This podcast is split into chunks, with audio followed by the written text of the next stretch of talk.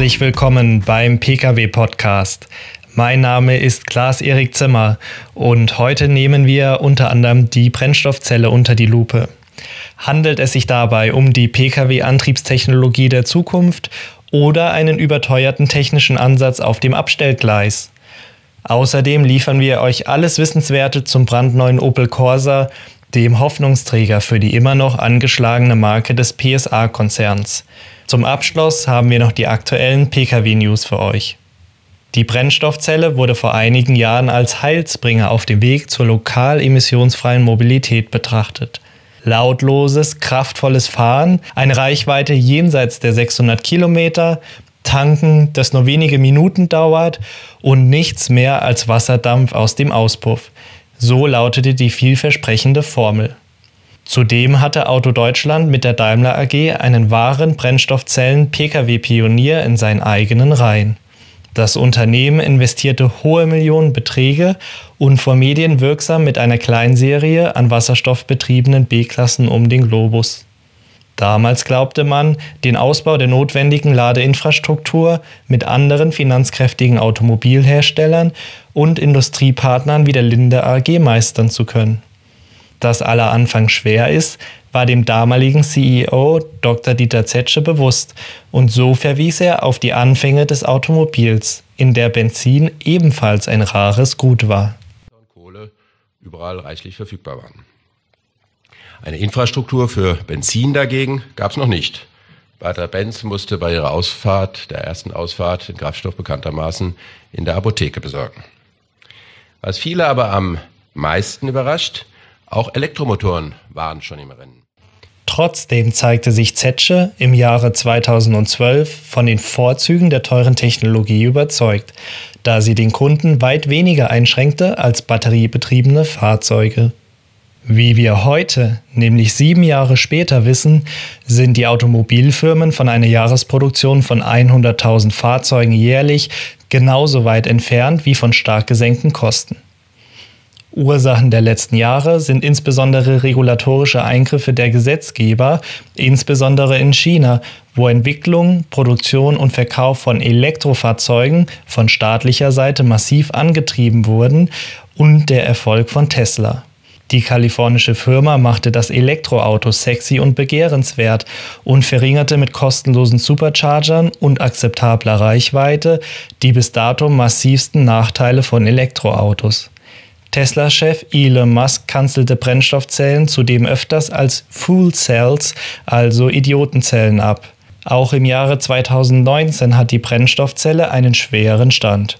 So verkündete der weltweit zweitgrößte Pkw-Produzent Toyota in der zweiten Juniwoche, den Fokus auf Elektroautos mit Batterie zu setzen. Der japanische Konzern hatte sich lange auf die Hybrid- und Brennstoffzellentechnik konzentriert. Hauptenergiequelle soll der künftig Wasserstoff sein. Toyota baute bereits den Mirai, eines der ersten Wasserstoffautos in Serienproduktion.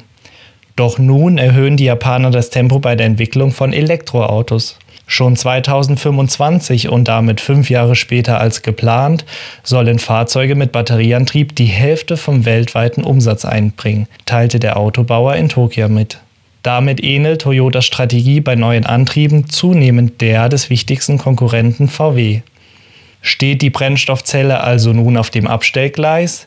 Dafür sprechen heute mehrere Faktoren. Genauso wie Batteriefahrzeuge, die insbesondere durch den umweltschädlichen Abbau der benötigten Rohstoffe in der Kritik stehen, weisen auch Fahrzeuge mit Brennstoffzelle keine lupenreine Ökobilanz aus. Um Wasserstoff durch Elektrolyse herzustellen, braucht es sehr viel Energie, die wiederum, zum Beispiel im kohlelastigen deutschen Energiemix, eine schlechte Umweltbilanz aufweist.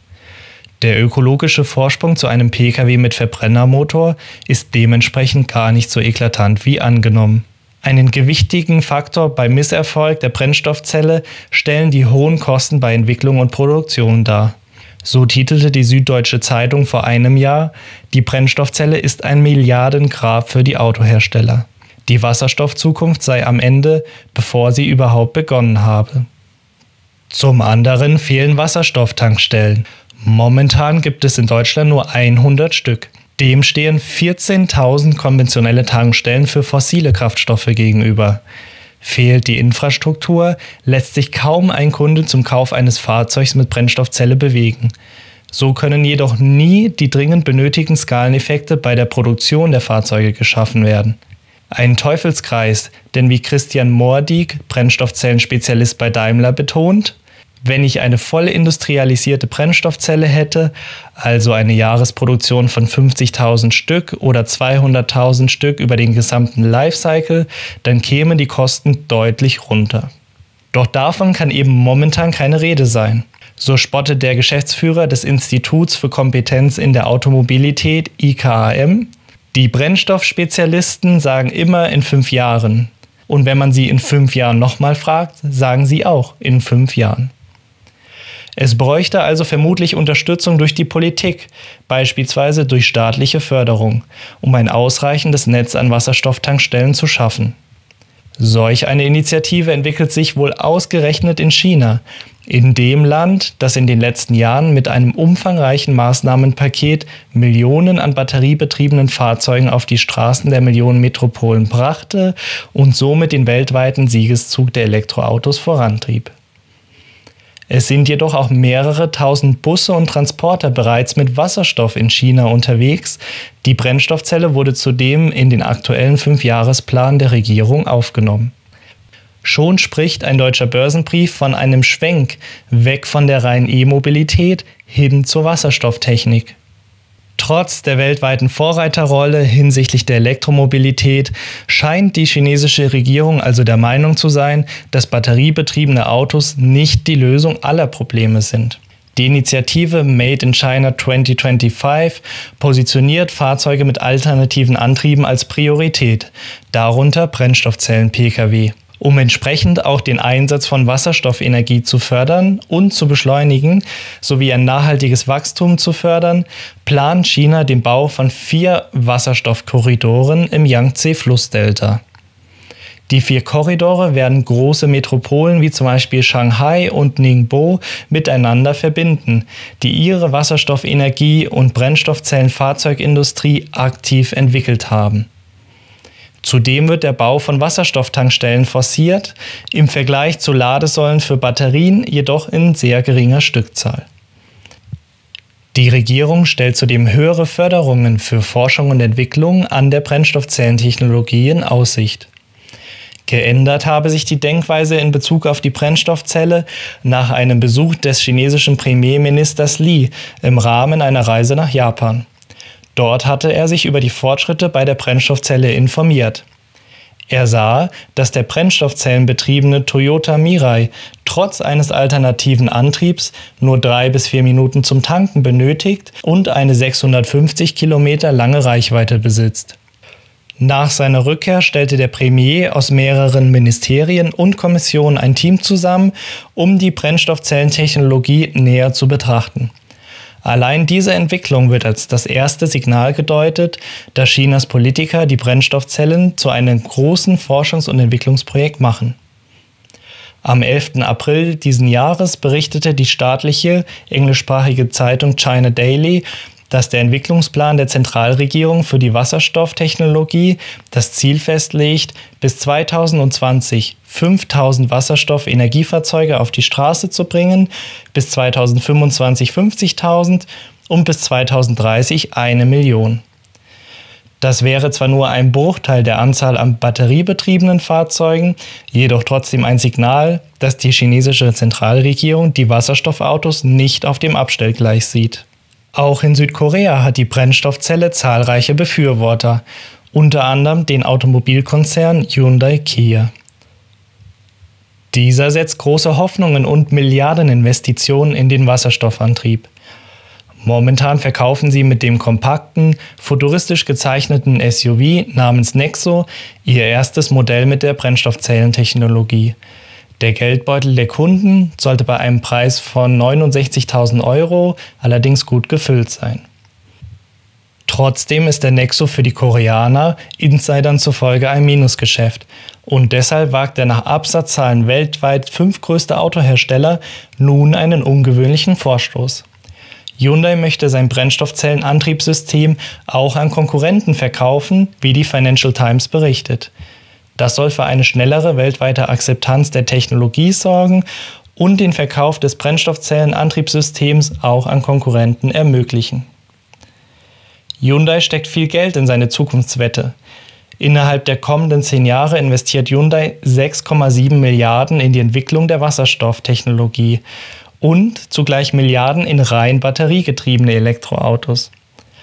Nur auf die Verkäufe eigener Wasserstoffautos wolle man sich nicht verlassen, erklärte Hyundais Leiter der Brennstoffzellensparte gegenüber der Financial Times. Mit seiner Taktik, die im Konzern entwickelte Technologie auch den Rivalen zur Verfügung zu stellen, ist Hyundai allerdings nicht alleine. Volkswagen will seine mit Milliardenaufwand entwickelte Elektroplattform MEB an Mitbewerber lizenzieren. Die Idee dahinter ist die gleiche. Nutzen mehrere Autobauer die gleiche Plattform, lassen sich höhere Stückzahlen erreichen, die Kosten sinken und der Markt lässt sich leichter mit der eigenen Technologie dominieren. Kommen wir also nun zum Fazit zu der Brennstoffzelle.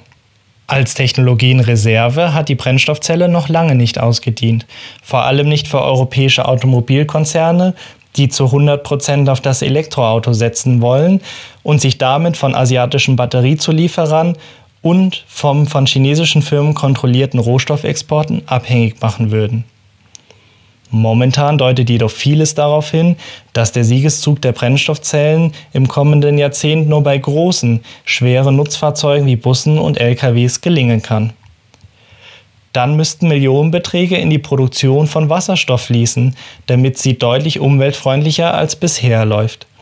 Denn großindustriell und damit am günstigsten wird Wasserstoff derzeit als Nebenprodukt bei der Produktion von erdölbasierten Kraftstoffen gewonnen.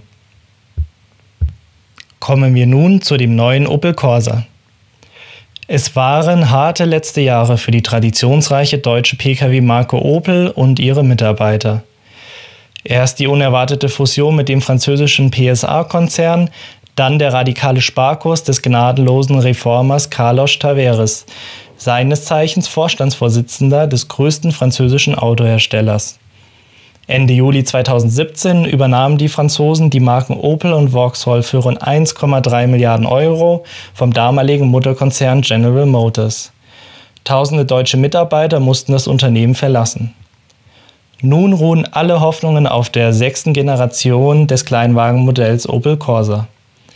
Wir haben hier im Pkw-Podcast alles Wissenswerte zu dem neuen Hoffnungsträger der Marke mit dem Blitz.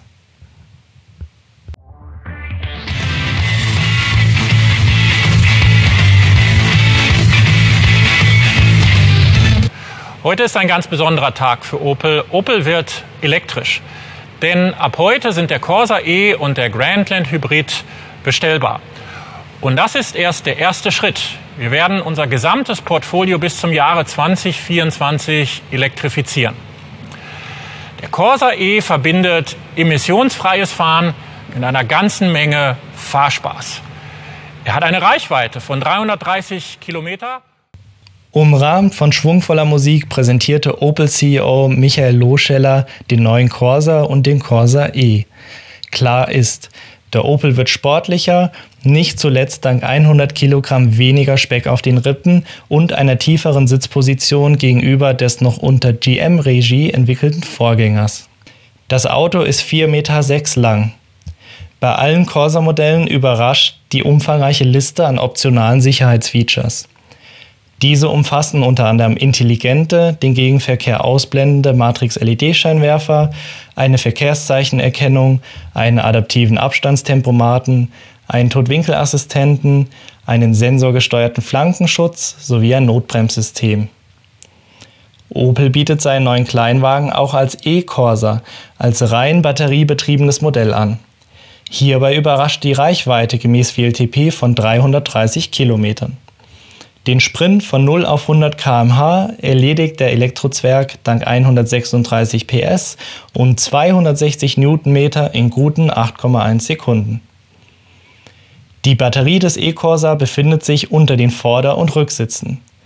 So soll das Platzangebot der Passagiere bei der batteriebetriebenen Version des Opels nicht eingeschränkt werden. Sie können sich zudem über ein optional 10 Zoll großes Infotainment-Display freuen. Das Interieurdesign soll sich trotz technisch gleicher Plattform deutlich von den Konzernbrüdern von Peugeot und Citroën unterscheiden. Die Fachmedien zeigen sich nach dem Erstkontakt mit dem neuen Opel Corsa und Corsa E durchaus beeindruckt. So schreibt die Automotor und Sport, auch wenn es bislang nur erste Fahreindrücke mit getarnten Prototypen gibt und noch ein paar Details zu Preisen und Ausstattung fehlen. Am neuen Corsa werden sich die allermeisten Kleinwagen messen müssen. Auch weil das Gesamtpaket aus Design und Technologie stimmt. Die Antriebsflexibilität gibt es in dieser Klasse aktuell von keinem anderen deutschen Hersteller. Größtes Problem des Corsa E dürfte sein Preis werden. Der 50 Kilowattstunden Akku ist ein gewaltiger Kostenfaktor. Zaubern können aber auch die anderen nicht. Eine Klasse drüber gibt es für den Preis des Corsa E die Basisversion des VW ID3 mit 170 PS. Der kommt mit einem minimal kleineren Akku und mit Heckantrieb. Trotz der verheißungsvollen Premiere des neuen Volumenmodells bangen weiterhin tausende deutsche Opel-Mitarbeiter um ihren Job. Nach dpa-Informationen prüft Opel eine dritte Abfindungsrunde, die dieses Mal den Mitarbeitern des Rüsselsheimer Stammwerks angeboten werden könnte.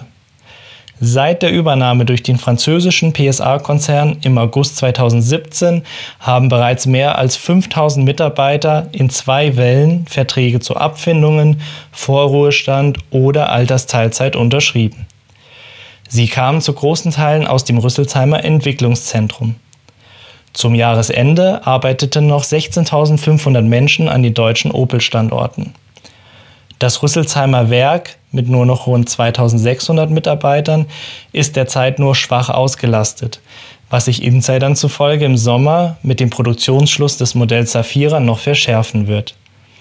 Die Arbeitnehmer sind allerdings bis Juni 2023 vor Entlassungen geschützt.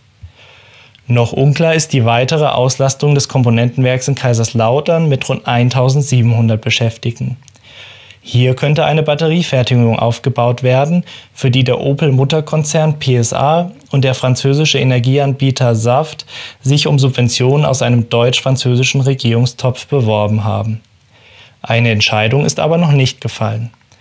Opel will bis 2024 jedes Modell auch in einer Elektroversion anbieten. Im kommenden Jahr sollen es bereits vier sein. Kommen wir nun zu den Pkw News der Woche. Der neue Mercedes-Benz GLB. Mercedes-Benz hat das sechste Mitglied seiner neuen Kompaktklasse-Familie vorgestellt.